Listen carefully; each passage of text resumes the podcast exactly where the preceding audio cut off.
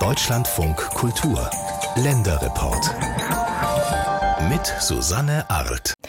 Kanzler Olaf Scholz er hat entschieden, deutsche Kampfpanzer werden an die Ukraine geliefert.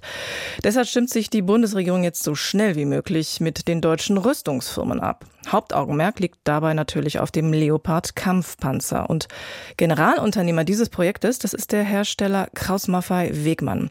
Sein Sitz hat das Unternehmen in Allach bei München. Dort ist man sicher sehr zufrieden mit Scholz Entscheidung. Aber das sind nicht alle Menschen in Allach. Vor allem nicht die, die in der Nähe der Panzerteststrecke wohnen. Kraus Maffei Wegmann nutzt sie seit vielen Jahrzehnten natürlich, um seine Modelle dort zu testen. Auch den Leopard-Kampfpanzer und viele Nachbarn, denen ist das aber schlicht zu laut, von morgens sieben bis abends. Und eine Bürgerinitiative, die hat jetzt herausgefunden, es gibt offenbar gar keine Baugenehmigung für diese Teststrecke. Susanne Lettenbauer hat für uns die ganze Geschichte. Fast jeden Tag, wenn Gerhard Moosburger auf seiner Terrasse steht, hört er dieses dumpfe Geräusch. Rollende Panzer, die über Hindernisse fahren, drehen, starten, stoppen. Teils Samstag am Vormittag und wochentags ab 7 Uhr in der Früh. Wenn es noch mehr wird, dann passt es einfach nicht mehr rein. Das ist nicht mehr auszuhalten. Wann wollen die noch fahren? Morgens um 7 fahren sie und bis 17 Uhr fahren sie auch öfter. Wie groß die Lärmbelastung ist, kann er nicht genau sagen, aber dass es laut ist schon. Seine Nachbarin und die Mitstreiter der Bürgerinitiative Schule statt Panzer empfinden das ähnlich. Also wenn, wenn der Wind ungünstig steht, ähm, dann kann es passieren, dass du dein eigenes Wort im Garten nicht mehr verstehst. Also tatsächlich, wenn man jetzt davon ausgeht, dass so ein Panzer äh, mit, mit 130 Dezibel fährt, wir sind hier 200 Meter von der Strecke weg, kann man sich vielleicht vorstellen, wie laut es tatsächlich ist. 2020 startete die Bürgerinitiative Schule statt Panzer eine Petition an den Bayerischen Landtag.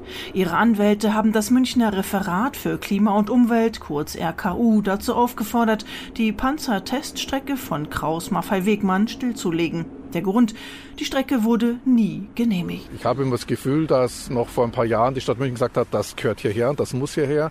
Und ich glaube, dass man auch von der Stadt München und vom RKU einsieht, äh, da muss man jetzt schon mal wirklich prüfen, passt das alles? Ist das alles so in Ordnung? Wo liegen wirklich die gravierenden Fehler? Zugespitzt hat sich die Situation durch eine neue mehrgeschossige Wohnanlage direkt gegenüber des Firmengeländes. Ein massiver Wohnblock, der den Schall zusätzlich reflektiert. Fakt ist, als die Strecke 1964 gebaut wurde, gehörte das Gelände am nördlichsten Stadtrand von München zu den am wenigsten bebauten Flächen der Stadt. Eine Baugenehmigung benötigte man damals nicht, heißt es von Seiten der Rüstungsfirma. Ganz klar ist das nicht. Anwälte sind überzeugt, dass die Anlage hätte genehmigt werden müssen und deshalb nicht legal sei, auch nach Bundesemissionsschutzgesetz.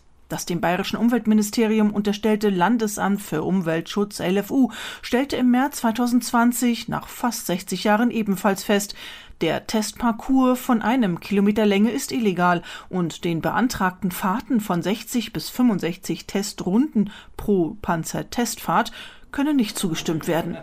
In der riesigen Kantine der Rüstungsfirma, gebaut im Dritten Reich 1939 und denkmalgeschützt, wird seit der Petition der Bürgerinitiative und Androhung der Schließung der Panzerteststrecke heftig diskutiert. Anwohner wurden zu Informationsveranstaltungen eingeladen. Wenn man 50 äh, Jahre lang oder fast 50 Jahre lang überhaupt nie irgendwas hört, dass das illegal wäre, bei jedem Bauantrag, der gestellt wird, muss man ja Pläne auch von der Umgebung mit allem einreichen erreichen und nie hat es ein Problem gegeben. Jetzt auf einmal gibt es eins. Empört sich der stellvertretende Betriebsratsvorsitzende von Kraus Maffei Wegmann, Hubert Otto. Vorschläge für eine Teststrecke außerhalb des Münchner Stadtgebiets, zum Beispiel in Niederbayern, lehnt der Betriebsrat ab. Das Problem werde so nur verlagert, nicht gelöst ist er überzeugt. Also die Rundenanzahlen wurden reduziert, auf Minimum sage ich mal, also nur das Nötigste wird nur noch gefahren um eben die Produktion halt einfach am Laufen zu halten.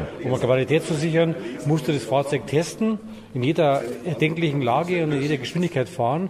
Deswegen ist es für uns ja existenziell. Das muss ja so sein, weil ohne Teststrecke kann unsere Firma nicht existieren.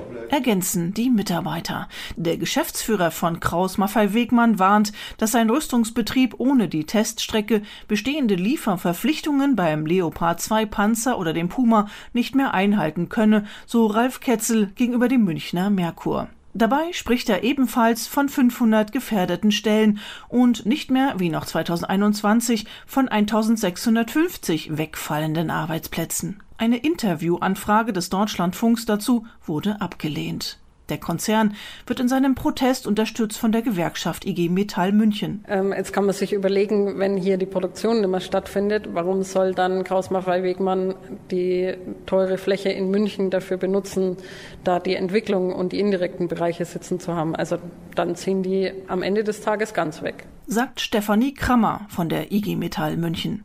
Mit Arbeitsplätzen habe das nichts zu tun, meint Anwohner und Kritiker Moosburger. Also wir sind auch keine Pazifisten. Das ist nicht das Thema. Wollen wir oder wollen und das, das, wir wollen das Thema auch komplett ausklammern, weil es damit gar nichts zu tun hat, sondern es geht wirklich nur um Recht und Gesetz. Ist es möglich oder ist es nicht möglich?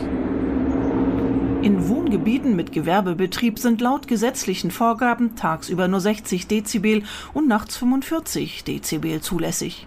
Wie es an der Grenze von Wohngebieten zu Industriegebieten gehandhabt wird, das muss jetzt das Münchner Umweltreferat unter Leitung der grünen Politikerin Christine Kugler entscheiden.